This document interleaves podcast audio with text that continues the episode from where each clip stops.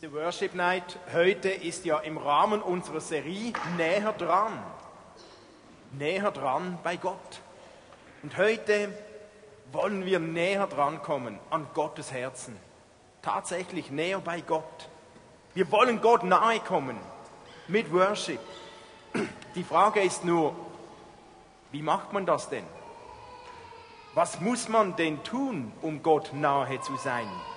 Wie nähert man sich wirklich Gott? Und eine Variante, wie wir das tun können, die erklärt uns Jesus selbst. Wir werden übrigens schon von Jakobus so schön darauf hingewiesen, nähert euch Gott, dann wird er sich auch euch nähern. Ist ja eigentlich logisch, wenn wir jemandem nahe sind, ist er uns auch nahe. Wie kommt man Gott nahe? Jesus sagt uns zum Beispiel, bittet Gott und ihr werdet erhalten. Sucht und ihr werdet finden. Klopft an, euch wird die Tür geöffnet, denn wer bittet, der bekommt. Wer sucht, der findet. Wer anklopft, dem wird geöffnet. Also eine Variante, wie wir Gott nahe kommen können, ist schlicht und einfach Gott bitten, suchen, anklopfen. Machen wir doch das so ganz kindlich, wie es hier steht, ganz einfach. Jesus, wir sind jetzt hier und wir klopfen gemeinsam bei dir. Und wir bitten dich, zeig uns deine Liebe. Lass uns dir nahe kommen. Lass uns deine Nähe spüren. Lass uns merken, dass du da bist. Danke, Jesus. Vielleicht denkt ihr jetzt, ist ja nett. Das funktioniert ja eh nicht, ist viel zu einfach so kurz Jesus bitten. Aber wisst ihr was? Jesus sagt noch mehr hier im Matthäus-Evangelium. Er sagt nämlich, hey, würde jemand von euch seinem Kind einen Stein geben, wenn es um ein Stück Brot bittet? Oder eine giftige Schlange, wenn es um einen Fisch bittet? Wenn schon ihr hartherzigen Menschen euren Kindern Gutes gebt, wie viel mehr wird euer Vater im Himmel denen Gutes schenken, die ihn darum bitten? Als würde Jesus so unsere Vorbehalte irgendwie hören, sagt er uns, hey, so selbstverständlich ein Vater seinem hungrigen Kind etwas zu essen gibt. So selbstverständlich öffnet Gott, wenn wir klopfen. So selbstverständlich gibt Gott Antwort, wenn wir bitten, wenn wir um etwas Gutes bitten. Natürlich liegt darin auch eine gewisse Spannung, denn etwas Gutes bitten. Vielleicht ist nicht immer all das, worum wir bitten, in Gottes Augen wirklich gut. Aber die Bitte, in Gottes Nähe zu kommen, die Bitte, Gott, lass uns dir nahe kommen, anklopfen bei Gott ist sicher immer eine gute Bitte. Also eine Variante, wie können wir Gott nahe kommen? Wir bitten ihn, Gott, lass uns dich nahe kommen. Die zweite Variante heißt Worship. Und deswegen machen wir heute eine Worship Night. Worship heißt ja auch Verehrung, Anbetung.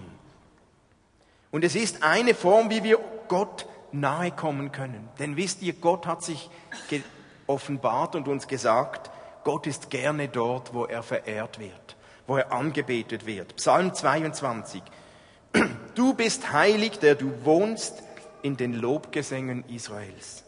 Gott wohnt dort, wo er gelobt wird wo er verehrt wird, wo er angebetet wird. Also können wir mit Anbetung Gott nahe kommen. Wir finden dazu eine Geschichte im Alten Testament. Es ist die Einweihung des gerade fertiggestellten Tempels in Jerusalem. Salomo unter seiner Führung hatte endlich diesen Tempel vollendet und nun wird der Tempel eingeweiht. Sieben Jahre hatten die Israeliten am Tempel gebaut. Sieben Jahre haben sie gehofft, sieben Jahre haben sie gewartet, gebetet, um einen Ort zu haben, an welchem sie Gott begegnen können. Einen Ort zu schaffen, um Gott nahe zu sein. Und nun kommt dieser Tag der Einweihung. Der erste Worship-Gottesdienst im neuen Tempel. Und da lese ich euch vor, was sich da abgespielt hat. Zweiter Chronik, Kapitel 5. Alle Priester, die zur Einweihung des Tempels gekommen waren, hatten sich für das Fest gereinigt, auch wenn ihre Abteilung in diesen Tagen keinen Tempeldienst hatte. Auch die Sänger der Leviten waren gekommen, die Leiter Asaf, Hemam, Jedutun mit ihren Söhnen und Verwandten. Sie trugen, sie trugen Gewänder aus feinen weißen Leinen und standen mit Zimbeln, Harfen und Lauten an der Ostseite des Altars. Bei ihnen hatten sich 120 Priester aufgestellt, die Trompeten spielten. Zusammen einstimmig stimmten die Sänger und Musiker ein Loblied für den Herrn an. Begleitet von Trompeten, Zimbeln und anderen Instrumenten sangen sie das Lied Der Herr ist gütig, seine Gnade hört niemals auf. In diesem Augenblick erfüllte eine Wolke der Herrlichkeit des Herrn das ganze Haus, so dass die Priester ihren Dienst im Tempel nicht mehr verrichten konnten. Der Chor war da, die Leviten, ein riesiger Chor. Dazu 120 Priester, mehr als wir jetzt hier drin sind. Das ganze Volk war auf den Beinen und wollte diese Einweihung des Tempels Gottes miterleben. Alle waren gespannt. Hatte sich die jahrelange Arbeit am Tempel gelohnt? Hatte sich die ganze schwere Arbeit mit diesen Steinen, die vielen kunsthandwerklichen Arbeiten, die ganze lange Ausbildung der Priester, der Leviten, hat sich das gelohnt? Würde Gott nun wirklich seine Gegenwart schenken und in diesem Tempel einziehen? Kann man nun Gott nahe sein und begegnen? denn sonst wäre die Arbeit vergeblich gewesen. Und wir lesen hier, in diesem Augenblick erfüllte die Wolke der Herrlichkeit des Herrn das ganze Haus. Diese Wolke war das Zeichen für Gottes Gegenwart, das Zeichen seiner Herrlichkeit. Gott ist tatsächlich gekommen und die Gegenwart Gottes war so stark, dass die Priester ihren Dienst nicht mehr ausführen konnten. Was muss das für eine Begeisterung gewesen sein beim Volk? Bei den Israeliten, was für eine Freude, was für eine Erleichterung. Wow, Gott ist da. Es hat geklappt, es hat funktioniert. Doch warum eigentlich war Gott da? Warum war Gott wirklich da in diesem Tempel? Wir sehen das indirekt in diesem Text. War es die große Zahl der Gläubigen, die zusammengekommen waren, die Priester, die Leviten? War es die große Zahl der Christen, wie manchmal einer denkt bei Großereignissen, die Gegenwart Gottes stärker empfunden wird heutzutage? Nein, es war nicht die große Anzahl. Denn Jesus sagt, wenn nur zwei oder drei in meinem Namen zusammen sind, dann ist er da. Und zwar mit seiner ganzen Herrlichkeit und Macht und nicht nur ein bisschen abgespeckt, weil es nur zwei oder drei sind. War es weil alle genau sich richtig vorschriftsgemäß gekleidet und vorbereitet hatten, weil sie ihre Aufgabe korrekt ausgeführt hatten? Nein, Gott geht es im Kern nicht um Äußerlichkeiten. War Gott vielleicht da wegen der Einheit der Gläubigen? Im Text steht wörtlich, dass die Sänger und Priester wie ein Mann gewesen waren oder sie haben gesungen wie eine Stimme, Einheit. Das gefiel doch Gott sicherlich gut. Aber auch, auch durch Einheit der Gläubigen ist die Gegenwart Gottes nicht zu machen und nicht zu produzieren. Nicht einmal durch intensives Gebet können wir Gottes Gegenwart einfach machen. War es vielleicht die Musik, die Zimbeln, die Harfen, die Band? Nein, auch nicht. Auch der schönste Lobpreis kann Gottes Gegenwart nicht einfach machen, auch nicht heute Abend. Der Schlüssel ist Gottes Güte und Gottes Gnade. Gott ist da, weil er gütig und gnädig ist. Gott lässt uns in seine Nähe kommen, weil er gütig ist. Gott ist da, weil er uns Menschen begegnen will, weil er gnädig ist. Gott will mit uns wohnen, weil er uns liebt. Gott kommt, weil er das will, weil er das schätzt, weil er gerne mit uns zusammen ist und nicht, weil wir alles richtig machen. Wir lesen im Text, in dem Moment, als sie sangen, der Herr ist gütig und seine Gnade hört niemals auf, da erfüllt die Wolke der Herrlichkeit das ganze Haus. ein Kapitel weiter lesen wir das gerade nochmals. Da kommt Gott ein zweites Mal, als Salomo gebetet hatte für das Opfer. Und wir lesen, alle Söhne Israels sahen das Feuer herabfahren und die Herrlichkeit des Herrn über dem Haus. Da knieten sie mit dem Gesicht zur Erde, beteten an, priesen den Herrn, wie, denn er ist gnädig und seine, äh, denn er ist gütig und seine Gnade währt ewig. Hier ist es wieder. Gottes Güte und Gnade ist der Grund, warum wir Gott nahe sein können. Ein Worship-Abend, ein Gottesdienst wäre Schall und Rauch ohne die Gegenwart Gottes. Und auch so ist auch unser heutiger Abend, unsere Worship Night, nicht für uns selbst. Wir wollen nicht uns feiern. Es geht nicht um uns. Wir machen kein Konzert heute. Wir spielen und singen für Gott. Es geht um ihn. Es geht um Gott selbst. Ihn wollen wir feiern. Ihn wollen wir preisen, anbeten. Wir wollen seine Güte und Gnade besingen.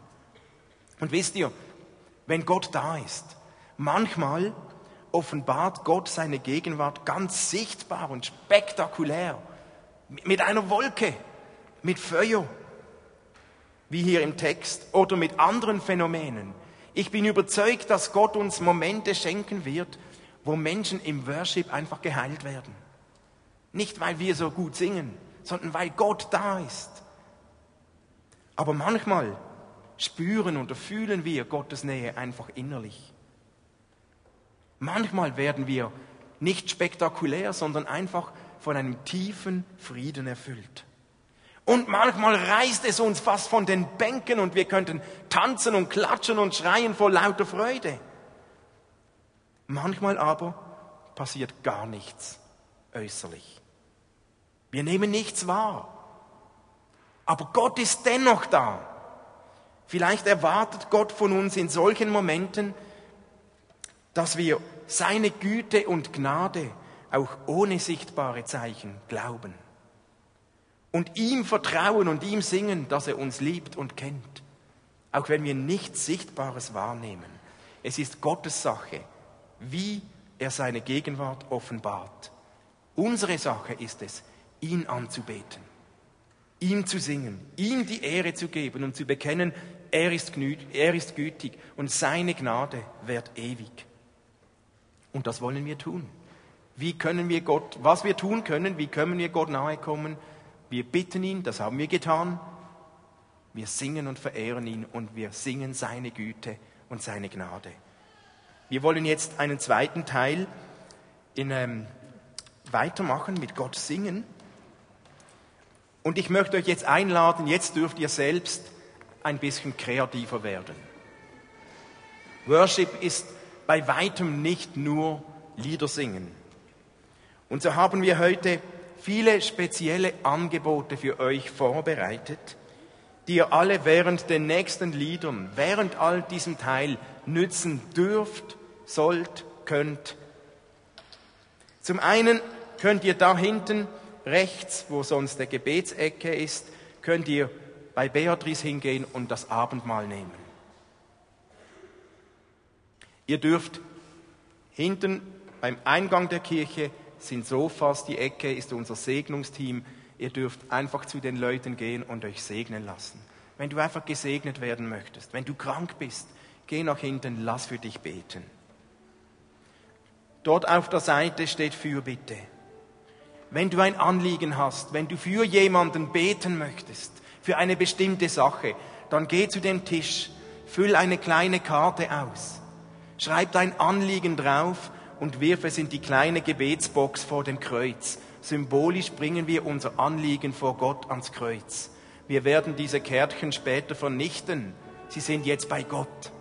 Und bei jedem Anliegen, wofür du betest, zünd doch eine kleine Kerze an.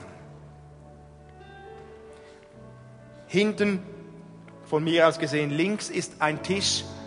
Da könnt ihr Bibel lesen, Gottes Wort lesen. Es hat dort Bibeln, es hat eine Schale mit kleinen Kärtchen. Ihr könnt einfach ein Kärtchen für euch ziehen.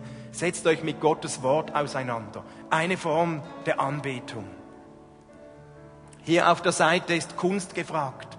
Malen, schreiben, Lass dich inspirieren, was Gott dir ins Herz gibt und male ein Bild. Und dort, ganz hinten links, ist ein spezieller Posten, da steht einverleiben. Wenn Gott dir etwas sagt heute, wenn du ein Vers, ein Bibelvers, ein Gedanke hast, dass du merkst, den möchte ich verinnerlichen, den möchte ich mitnehmen, dann tun wir das dort symbolisch ganz konkret. Dort liegt sogenanntes Esspapier und Essfarbe. Dann nimm eine solche Essfarbe, ein kleines Papier, schreib dein Stichwort drauf und dann isst dieses Papier. Es ist Papier, das kann man essen. Lasst uns das wirklich einverleiben, in uns aufnehmen. Wenn Gott zu dir spricht, lass es nicht da oben stecken. Lass es wirklich verinnerlichen, indem du es aufschreibst und isst und symbolisch betest, Herr, lass das von innen heraus eine Kraft entwickeln, die mich verändert. Okay? Vielleicht möchtest du aber auch einfach sitzen bleiben oder stehen oder liegen oder was auch immer und genießen, dann tu das. Mach das, was für dich jetzt dran ist, aber nützt doch die Gelegenheiten.